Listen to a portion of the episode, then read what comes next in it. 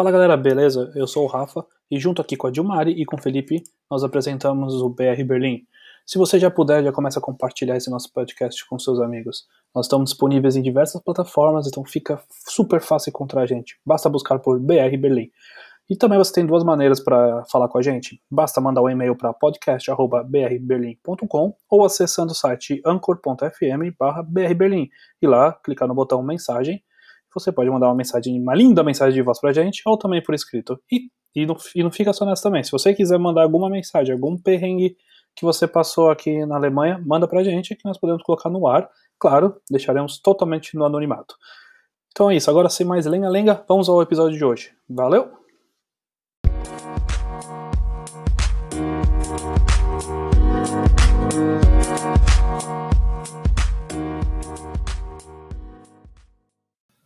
Hoje, sexta-feira, dia 30 de outubro de 2020.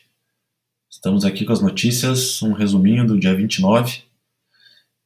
Então vamos para os números da pandemia. Em Berlim, no dia 28 de outubro, tivemos novas 1.131 infecções, segundo o relatório oficial. Os bairros mais afetados foram Friedrichshain, Kreuzberg, com 205, Neukölln, com 175 e Heinkendorf, com 154 por 100 mil habitantes, o número é de 155,6. Lembrando que algumas restrições começaram a ser aplicadas quando esse número estava em 35 e por esse número estar bem acima do, da expectativa, tivemos novas restrições que serão aplicadas a partir de segunda-feira.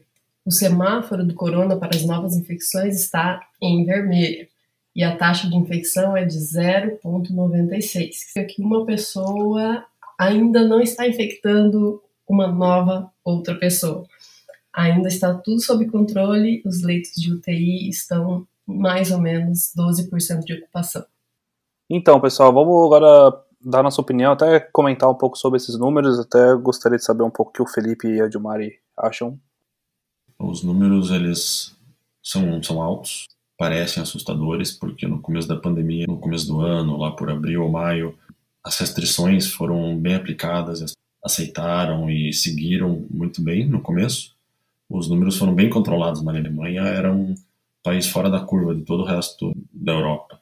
Era um grande país que estava muito bem controlado. E como, claro, todo mundo está cansado, vai relaxando e houve um relaxamento natural e oficial também, é normal que os números voltem a crescer. É, ainda a taxa de infecção ainda é abaixo de 1 para 1, o que significa que uma pessoa ainda não infecta uma, e essa era uma meta no julho do governo para manter isso abaixo de 1 sempre, que acima de 1 a coisa começa a perder controle. É isso, uma vez que a gente tem mil infecções por dia e cada mil infecta outras mil, isso daí vai cada vez se tornando número muito maior. Mas em Berlim eu, eu acho que os números são, estão bem controlados. O bicho está pegando mesmo lá do outro lado do país, mais em Düsseldorf, também lá na Bavária. Né? Os números estão bem piores do que a situação é muito mais complicada. Mas Berlim ainda está, ainda estamos nos sentindo seguros mas não significa que não estamos nos cuidando. É, exatamente, é planejamento para que a gente não fique com problemas como esses outros estados. Ah, então, é, é isso que eu ia falar, inclusive, assim, eu não acho, assim, os números assustadores, assim, claro, não que seja fácil o que está acontecendo, mas eu acho que agora está sendo mais em relação à hum. precaução, para os números não ficarem assustadores é, e ficar fora de controle. Eu acho porque se está abaixo de, de 1 é bom, mas a utilização de, de leitos UTI também está baixa, 12%, mas isso, se eu não me engano, 12% é a Alemanha inteira, né? Estava lendo, inclusive, que que os outros países também estão sempre pede ajuda para a Alemanha, porque os outros países na Europa estão com problemas. Mas acho que as coisas vão melhorar, acho que é mais questão de diminuir a curva, fazer o que a que tá tá uma linha a linha tá subindo, né? Tá tá tá tendo uma crescente, acho que é para como a América falou, né, para tentar salvar o Natal, né? Não ter para as pessoas não se preocuparem em viajar no Natal, é, ver a família, inclusive. Acho que agora com essas precauções é chato, sim. Nós vamos até comentar daqui a pouco quais são as novas medidas, mas acho que é uma, uma maneira de precaver para o Natal também. Não adianta agora explodir e ficar fechado dois meses. E também acho que aqui os números, uh, até o lockdown, semi-lockdown, né? Não é que nem na Itália, que você vê exército na rua, as coisas, a gente não quer ver isso. Eu acho que até que tá, tá, a gente tá fácil Isso, comparado com os outros países. É legal de ver o, o, planejamento alemão funcionando, né? Você vê os números não, não estão tão ruins, mas de verdade as restrições são meio pesadas, né? Para quem quem está comparando com, com os outros países aí. Ah, eu achei bem, bem interessante essa semana que eu vi, virou um pouquinho de. virou um meme europeu aí que o pessoal tá tirando sarro, que saiu vídeos de como ventilar sua casa, como abrir a janela alemã.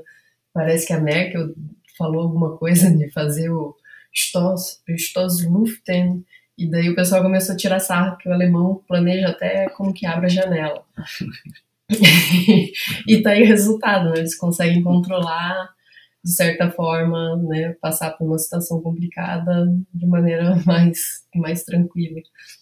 É, exato. O Rafa comentou sobre as novas restrições, então eu vou ler aqui.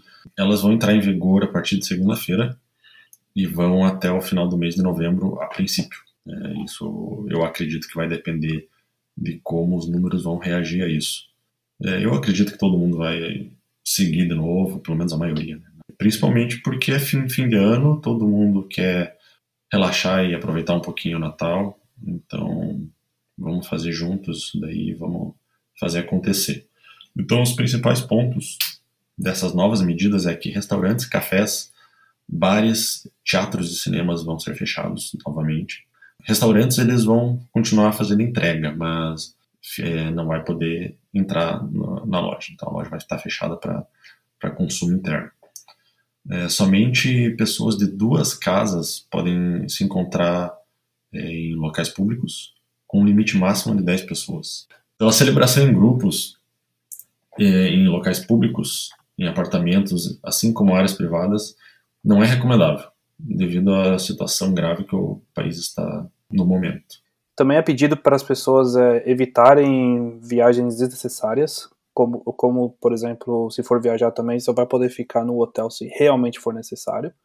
Esportes profissionais, inclusive, inclusive a Bundesliga, é, vão ser jogadas com portões fechados. Se eu não me engano, não, não tinham aberto os portões ainda, né? Então isso se mantém. Piscinas ou qualquer outro tipo de esporte amador, como academia, por exemplo, também vai estar, tá, vão voltar a fechar. Escolas vão, continu, vão continuar abertas shoppings, lojas vão estar abertas com, com a regra que pode ter apenas um, um cliente por cada 10 metros quadrados, então vai voltar aquela, aquela fila enorme nas ruas.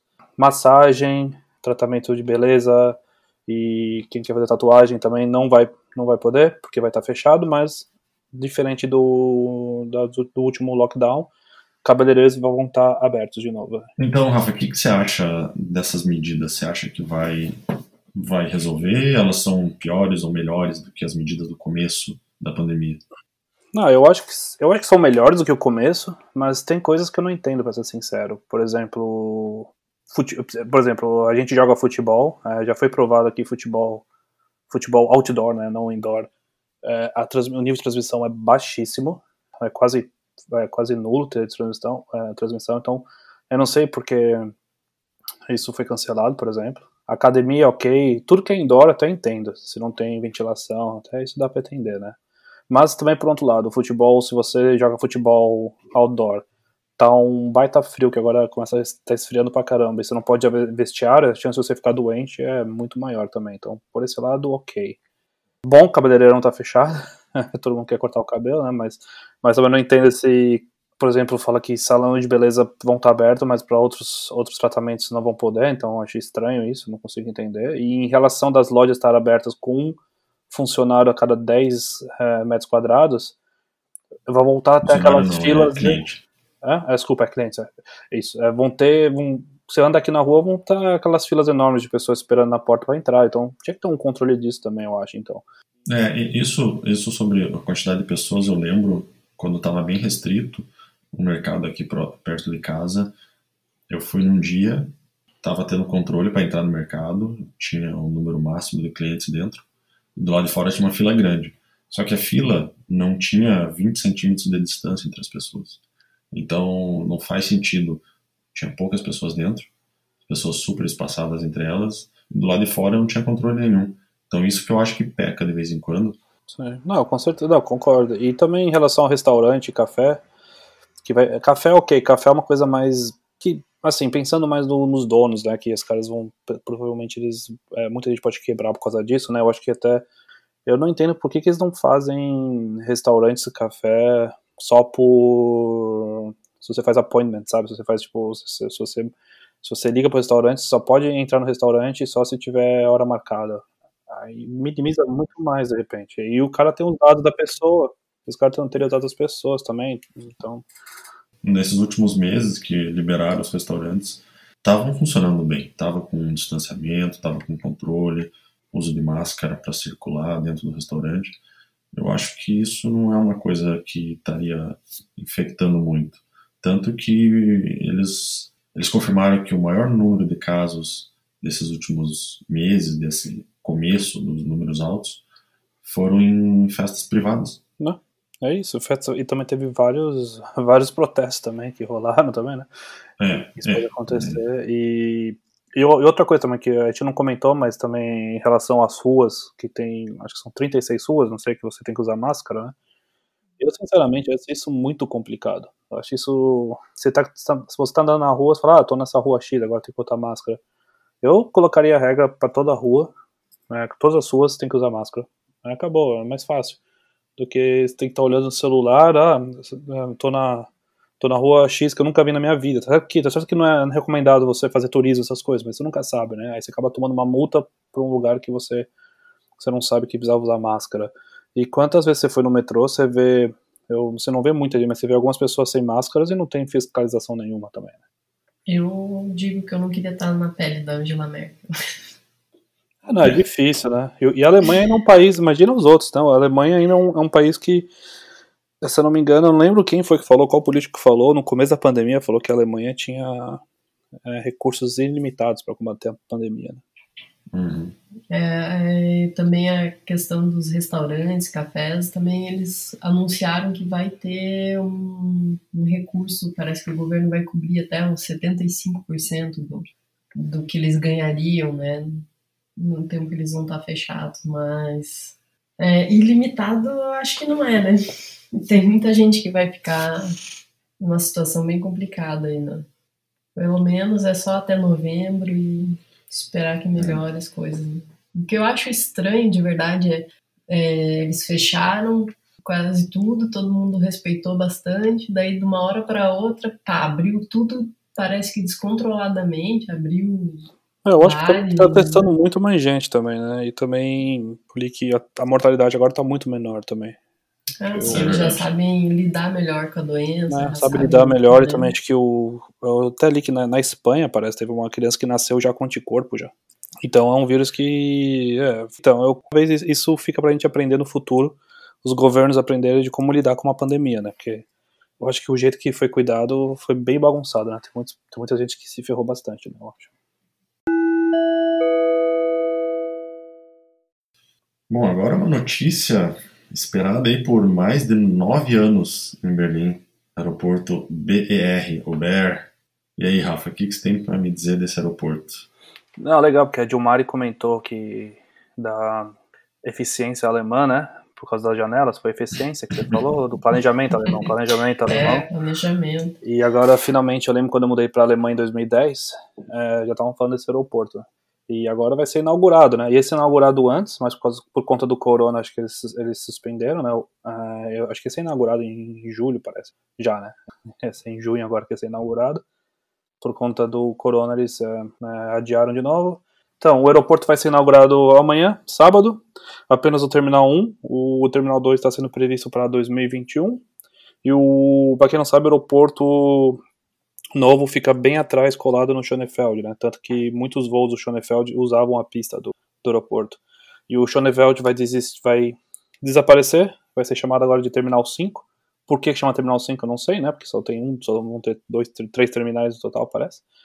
E para chegar lá vai ser facinho, né? Pra, é praticamente o mesmo caminho que você faria para ir para o Schönefeld, pegando o S9 que passa praticamente na Alexanderplatz, Rakecha Max, é, Hauptbahnhof, o S9 passa a cada 20 minutos, aí também você pode usar os, os dois é, os dois trens é, express regionais, que é o RP14, o RE7, que também você pode pegar nas principais estações, como Alexanderplatz, é, Friedrichstraße, se não me engano, e Hauptbahnhof. E o Flughafen Express, esse, esse, se não me engano, é novo, né? Esse, essa linha é nova, né? Se não me engano. Esse é novo, esse é novo. Ele foi criado para esse aeroporto, ele passa a cada meia hora, né? Os, os dois regionais que você comentou, eles passam a cada hora, mas eles não passam ao mesmo momento. Então existe, se não me engano, uma diferença de 30 minutos ou 40 minutos entre eles. É, e daí agora tem esse novo, o FAX, que é o Flughafen Express, que vai passar a cada meia hora. E todos esses a gente está levando em consideração saindo do centro. O FAX, se não me engano, ele tem uma última parada antes do aeroporto, é em Ostkreuz, e da Ostkreuz para o aeroporto ele vai levar 15 minutos. Então é muito mais prático do que o Tegel, né? O Tegel era um, uma maratona para chegar de transporte público. É, para você, né? é, é. Eu, eu, tô, eu, tô, eu, tô, triste de, de, ir embora com o Tegel, porque às vezes é que normalmente o Tegel você usaria pra, você usa mais para viagens internacionais, né? Então você uhum. tem uma, aquela, aquela pequena mala de 18 quilos na mão, então normalmente eu pegava pegava táxi, e táxi dava 20 euros, eu acho, 22. Uma vez eu fui de Schönefeld, que eu fui, pra, eu fui, eu fui a trabalho, então eu pude usar um táxi, deu 55 euros. E o S9, se não me engano, do centro demora mais ou menos uns 45 minutos, né, para chegar. É, é ele, é, ele para bastante. É, então o, a sugestão seria pegar os regionais ou o FAX, que eu não conheço ainda, mas esses com certeza serão mais rápidos. E chegando no aeroporto, lá mesmo tem a C-Bus para você ir entre os terminal 1 e o 5, que é o, que é o Schönefeld.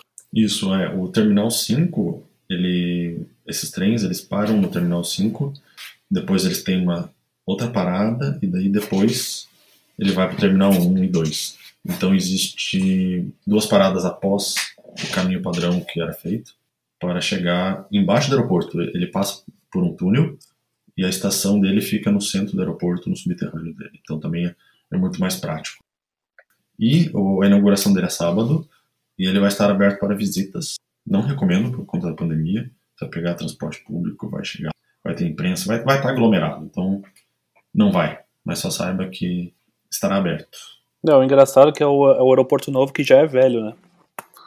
Porque o antigo novo aeroporto. É, já é considerado como aeroporto velho. Tem 10, então não é super novo, tem 10 anos, tá pro aeroporto, 10 anos até que é novo, assim, mas, pô. Mas vai ser interessante pegar um voo lá. É, o, o Tegel era um aeroporto muito prático e simpático. Funcionava muito bem, era... Você saía do, do avião, você já estava na, na porta do, da rua ali, do táxi, do pão de ônibus. É, era muito rápido, muito prático e bem eficiente. Eu não tenho ideia desse novo, como é que vai ser, mas pelo porte, vai ser um porte de aeroporto grande, vai ter alguma caminhada para ser feita. É pena que para nós brasileiros não tem voo direto ainda, né? E eu acho que não vai ter também. É porque, inclusive, a Lufthansa, que fazia voos de Frankfurt e Munique para o Brasil, agora tinha uma época que elas cancelaram Munique por não ter tanta demanda, e agora eles se abriram Munique. Então, acho que dificilmente nós teremos um voo é, direto para o Brasil, que seria uma mão na roda para gente.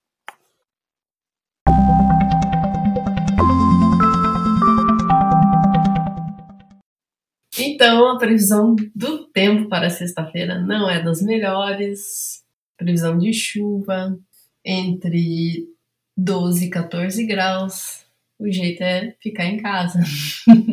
É, é o, é o clima nos ajudando com a quarentena. Fique em casa. Sextou do outono. Sextou do outono. Sextou molhado. Sexta, sábado, domingo, previsão de chuva. Segunda, um pouco. E é isso aí. Aproveite o final de semana em casa assistindo alguma coisa, jogando alguma coisa. Se cuidem. Fiquem bem. É um bom final de semana aí, todo mundo. Então, valeu, pessoal. Tchau, tchau.